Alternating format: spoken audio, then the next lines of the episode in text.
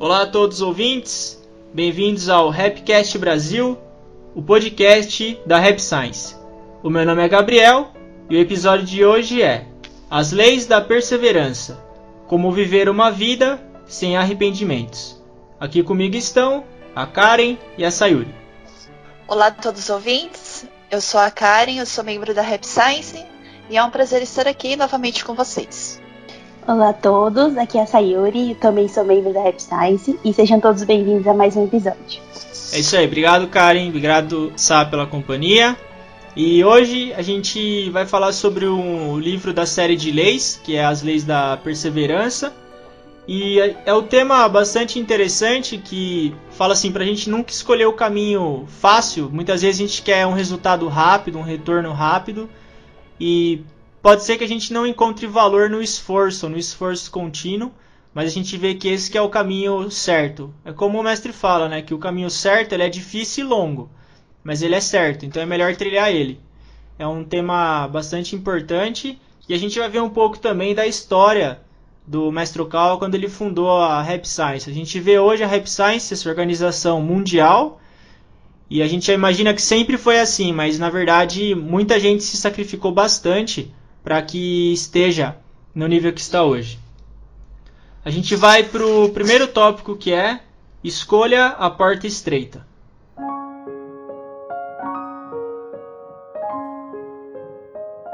Faça todo o esforço para entrar pela porta estreita. Eu preferia adotar um estilo de vida que seguia pelo caminho mais difícil sempre que estava em dúvida sobre como agir.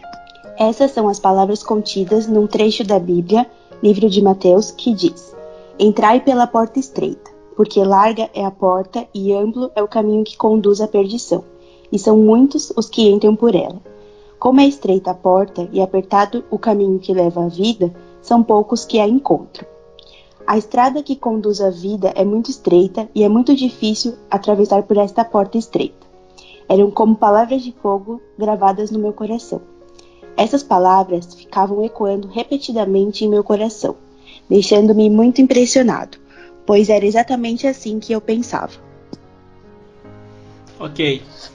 Bom, a gente vê esse ensinamento da porta estreita, eu acho que é uma analogia bastante interessante e que o caminho correto ele não é fácil. Às vezes a gente acha que o caminho correto é o caminho mais fácil de ser seguido, mas não necessariamente. Um exemplo disso, que é o que a gente sempre fala, é a questão do aprimoramento espiritual. Às vezes a gente busca uma mudança interior ou a, a cura de uma doença, o perdão. A gente busca uma série de mudanças quando a gente começa a praticar o aprimoramento. Milagres, mesmo os milagres, eles vão. Pode ser que aconteça instantaneamente mesmo, se a pessoa tiver virtude suficiente, tem a lei da ação e reação. Mas é sempre bom trilhar o caminho certo, que é o caminho do esforço contínuo, do aprendizado, e não ficar pedindo muito resultado logo. Esse é o caminho certo. Ele, isso é uma lei do universo. Ele sempre vai ser longo, mas árduo não no sentido de sofrimento, no sentido de que você vai passar por uma série de dificuldades e se fortalecer nesse processo. Interessante o Gabriel falou.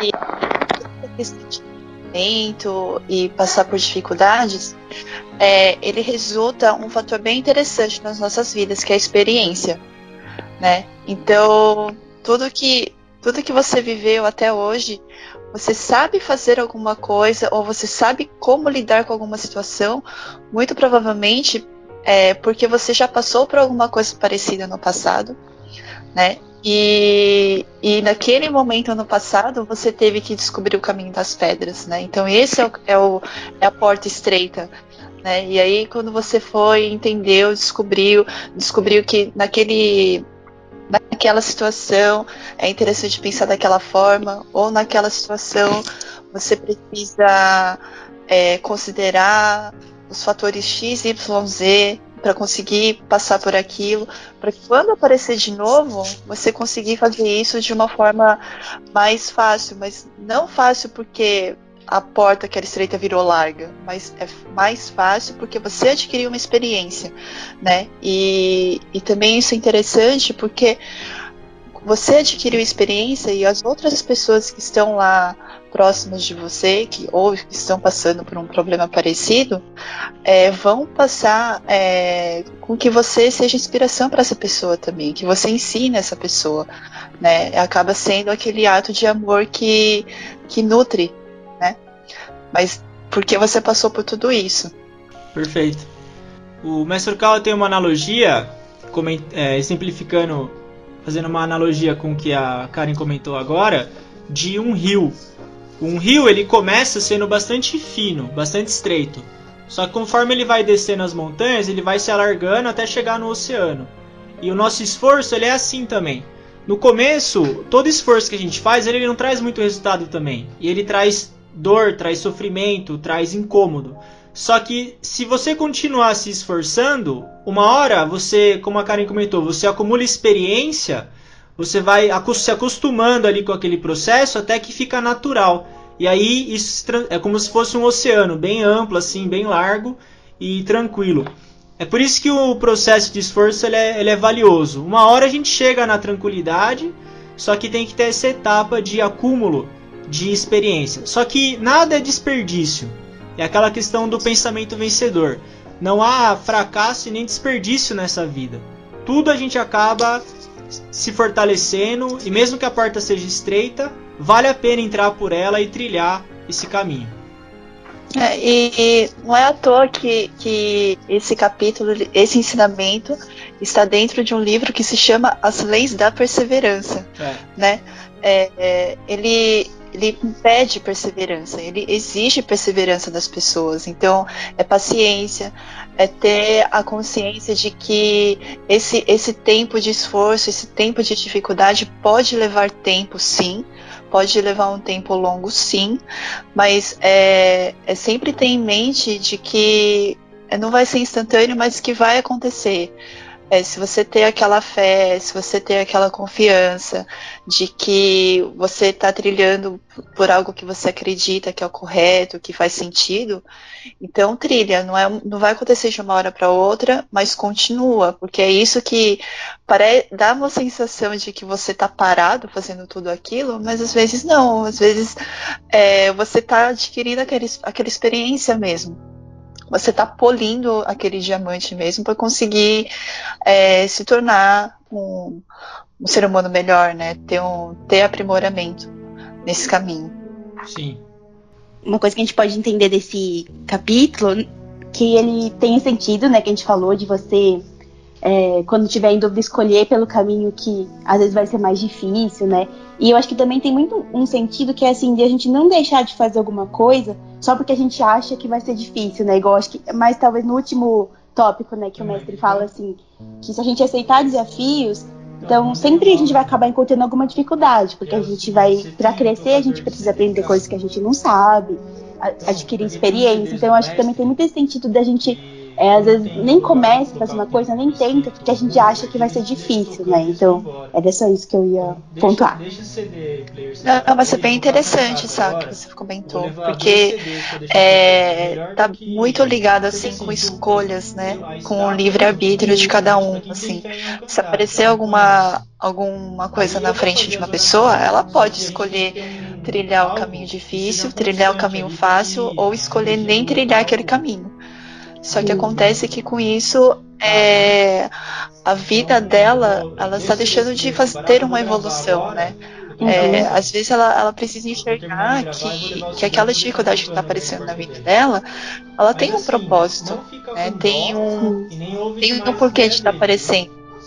Pode estar na, no caderno de exercício da vida dela ou no planejamento de vida dela, passar por aqui justamente para, a partir daquele momento, ela adquirir uma experiência, adquirir um conhecimento, porque lá na frente, no futuro, vai ter alguma coisa que vai precisar desse conhecimento que ela adquiriu antes, para fazer algo maior, é, para ter, para, quem sabe, cumprir alguma missão que ela que ela é, decidiu ter, só que depois que, depois que a gente nasce, a gente esquece que a gente tem essa missão, né? Mas ela aparece lá na frente. Né? Então, assim, aquela dificuldade aparecendo, ela tem uma razão dela estar dela tá lá, né? Ela tem um propósito dela estar lá, dela tá, de existir. Então, é, pensar, pensar que eles pensar dessa forma, ter essa perspectiva, faz com que a gente encare esses desafios de uma forma diferente e fique mais fácil de nos dar força ou coragem para a gente escolher o caminho difícil. Né? Uhum. Sim, eu acho que é, é bem isso mesmo que você falou, porque tem coisa que às vezes a gente sabe que a gente pode escolher talvez não enfrentar, que vai ser mais fácil, não quero ter que lidar com isso de frente, mas aí você vai deixar, vai perder uma chance de aprender, né? Alguma coisa que seria bem importante na sua vida. Sim. É, a questão de encarar a vida como aprendizado mesmo. Que é o pensamento vencedor. Eu acho que tem um amigo meu que ele leu agora no espírito de quarentena, ele releu o pensamento vencedor e ele falou que fez muito mais sentido para ele agora. Ele já tinha lido outras vezes, só que como a gente está nessa situação hoje, fez muito mais sentido para ele. E o pensamento vencedor não é um caminho fácil mesmo. Você extrair lições do que acontece com a gente não é fácil. Tem que pensar, tem que estudar, tem que ler. Só que esse que é o caminho correto. Essa semana nas lives eu comentei de uma, de uma senhora que ela sofria possessão espiritual. E ela, mesmo estudando os ensinamentos, praticando tudo que o mestre Okawa fala, fazendo as orações, levou seis meses para ela se libertar da possessão. Então você vê, seis meses é bastante tempo. Ela já tinha sofrido de possessão por décadas. Só que ela optou pelo caminho difícil, que foi. Ela recebia as orações, mas voltava à possessão. E aí, porque ela queria o caminho fácil, ela queria assim: alguém faz oração para mim, o espírito vai embora e eu tô livre. Só que só isso não era suficiente. Ela optou pelo caminho difícil, que foi o esforço dela em estudar o ensinamento, em fazer reflexão, controlar os pensamentos, continuar participando das orações. Só que deu certo no final. Hoje ela é uma pessoa livre de possessão. Isso é um exemplo de que vai levar tempo, mas no final vale a pena. É interessante você ter falado isso, Gabriel, porque possessão ela tá é, diretamente ligada com sintonia das vibrações, é. né? Então, por exemplo, o fato de você, é, tudo bem, tem um espírito obsessor que está lá junto com a pessoa. Ela tá lá porque ela foi atraída com alguma vibração que a pessoa está emitindo, né?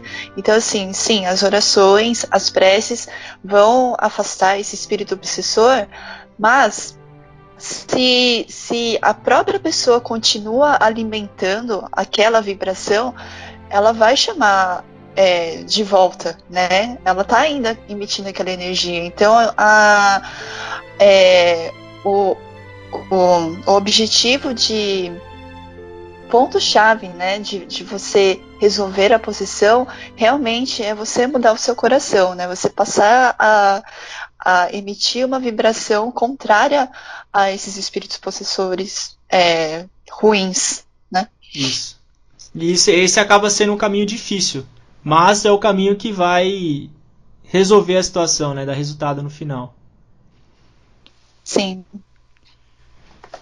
Ok, a gente vai para o segundo tópico que é o desafio inicial do mestre Okawa.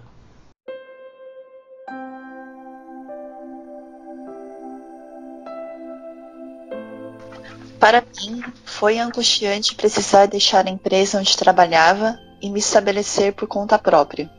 Foi um enorme desafio, Estava sendo questionado se era capaz de me virar sozinho depois de abandonar tudo que conquistara por meio dos meus esforços até então.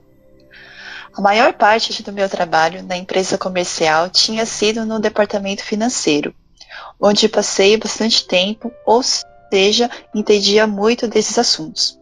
Sabia, por exemplo, como elaborar um plano financeiro, Assim, antes de fundar a Rap Science, preparei uma previsão financeira bastante desanimadora, já que não tinha quase nenhum capital para fundá-la. Os espíritos elevados do mundo celestial me disseram que algumas pessoas logo iriam entrar em cena para me ajudar, mas no começo não havia ninguém. Quando comecei a publicar os livros com as mensagens espirituais, recebi muitas cartas de fãs, mas não havia ofertas concretas como vou contribuir em tal e qual medida, então por favor faça uso disso. Ou vou contribuir com tanto dinheiro. Assim, eu não possuía alicerces firmes, mas no final pensei: se não fizer isso agora, nunca serei capaz de fazê-lo. E mergulhei de cabeça e fundei a Rap Science. Comecei sem nenhum dinheiro e aos poucos fui expandindo nossa pequena organização. É bem interessante esse exemplo porque os livros do Mestre Carlos são abertos ao público. Ou seja, todo mundo pode ler esse livro. No Japão, ele é sempre são best-seller os livros de lei. E ele fala claramente das dificuldades, inclusive financeiras, que ele teve para fundar a Rap Science. Sempre tem esse tabu, religião, dinheiro. Só que o Mestre Okal ele fala de maneira natural. É uma organização que está nesse mundo, que ela foi fundada, vai precisar de recurso. E o que que. Só que a gente vê o que que gerou o crescimento da Rap Science foi o entusiasmo, a paixão do mestre em levar a verdade. Quando ele teve essa decisão, tá difícil, tá, mas eu vou fazer, eu vou. Essa é a minha missão, eu tenho que difundir a verdade para as pessoas. Aí a, a, os recursos começaram a chegar até ele. E você vê que ele começou pequeno e ele foi crescendo consistentemente ao longo do tempo. Na década de 90 teve um boom de religiões novas no Japão. Existiam assim centenas de novas religiões e a Rap Science foi uma delas. Só que você pega hoje, você conta nos dedos as que, as que restaram. Por quê? Aquelas que tiveram consistência e firmeza ao longo do tempo ficaram até hoje. As que nesse boom tiveram um, um ápice muito grande, mas caíram rápido também. Porque não tinham essa firmeza, essa clareza de missão, de propósito, de ideal. E a gente vê a, consistência. O mestre faz palestras até hoje, mais de 30 anos, mais de 2.800 livros, mais de 3 mil palestras. E é esse caminho difícil que ele escolheu, empregar a verdade por um longo período e as dificuldades que ele teve também no início da fundação. No início, o que que tinha? Eu fui, quando eu estava no Japão, eu vi bastante a história das pessoas que estavam no começo da Rap Science. Era assim, o mestre fez a primeira palestra dele para umas 88 pessoas, e aí o... tinham livretos, por exemplo, que explicavam o que é reflexão, pequenos livretos, e as pessoas faziam oferenda para esses livretos aí tinha uma certa entrada, aí o mestre fazia panfletos. Ele mesmo escrevia na, naquela época, ele digitava os panfletos, imprimia para a próxima palestra. Aí a próxima palestra tinha, por exemplo, 100 pessoas, 150. Aí o público foi aumentando, as pessoas começavam a gostar das palestras e é assim que foi crescendo. Então é uma organização que tem como base a crença, a fé, o estudo, o aprendizado e foi crescendo aos poucos desse jeito tá um pouco relacionado assim com determinação e autoconfiança também, né? É, quando ele, ele poderia muito bem, assim, se a gente pegar esse trecho, ele poderia muito bem, assim, rever, ah, eu, eu estou numa carreira aqui, ela tá sólida aqui e tudo mais, eu tô numa empresa e tudo. Ele poderia escolher continuar, né? É. É, mas não, ele, ele, teve a consciência da sua missão, é, ele entendeu que ele tinha que sair dessa empresa e fazer algo diferente pela humanidade e tudo mais. E mesmo sem, sem perspectiva financeira assim a curto prazo, ele falou, não, vamos lá, eu preciso começar isso, né? Mas é, ele precisou desse vamos lá, sabe? Dessa, dessa afirmação do não, vamos lá, eu vou fazer assim mesmo. Porque é, por mais que por mais que ele olhasse para os lados e não tivesse um ser humano perto dele, junto com ele, é, é importante ressaltar aqui que, assim, no ponto de vista espiritual, ele não estava sozinho, né? É, com certeza ele sentiu uma força, assim, espiritual com todos os espíritos lá perto dele, falando: não, vá lá, essa é a sua missão, a gente está aqui junto com você, vamos, vamos lá sim, né? É, vamos é, divulgar esses ensinamentos que vai dar certo. Né? Porque é isso que a gente tem que fazer. E aí foi. Então teve toda essa determinação, todo, todo esse conhecimento espiritual também, né? Que, que fez com que tudo isso se lanchasse e trilhasse essa história aí que a gente conhece até hoje. É, esse é um ponto-chave. O aspecto espiritual é, é bastante importante também.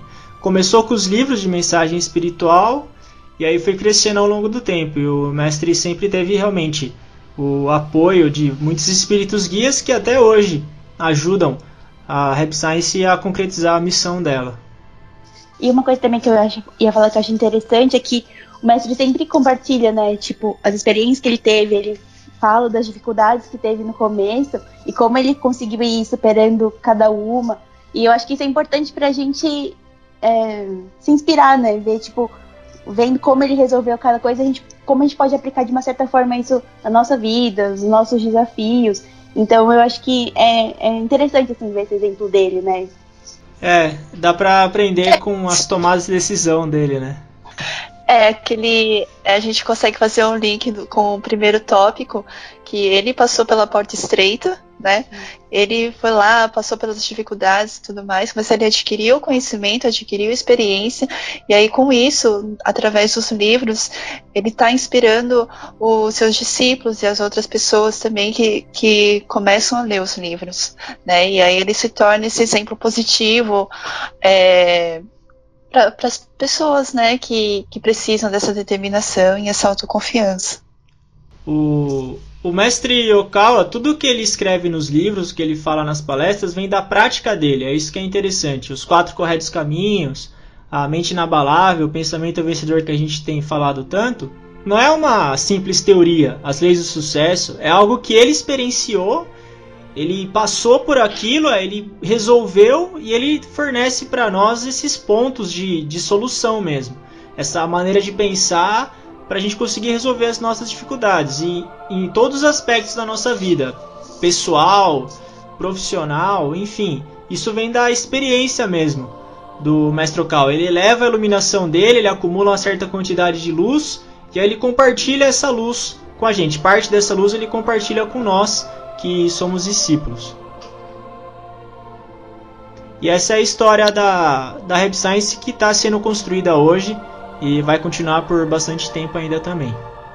É bom aprender com a experiência, né? Com algo prático. Sim, Sim com certeza.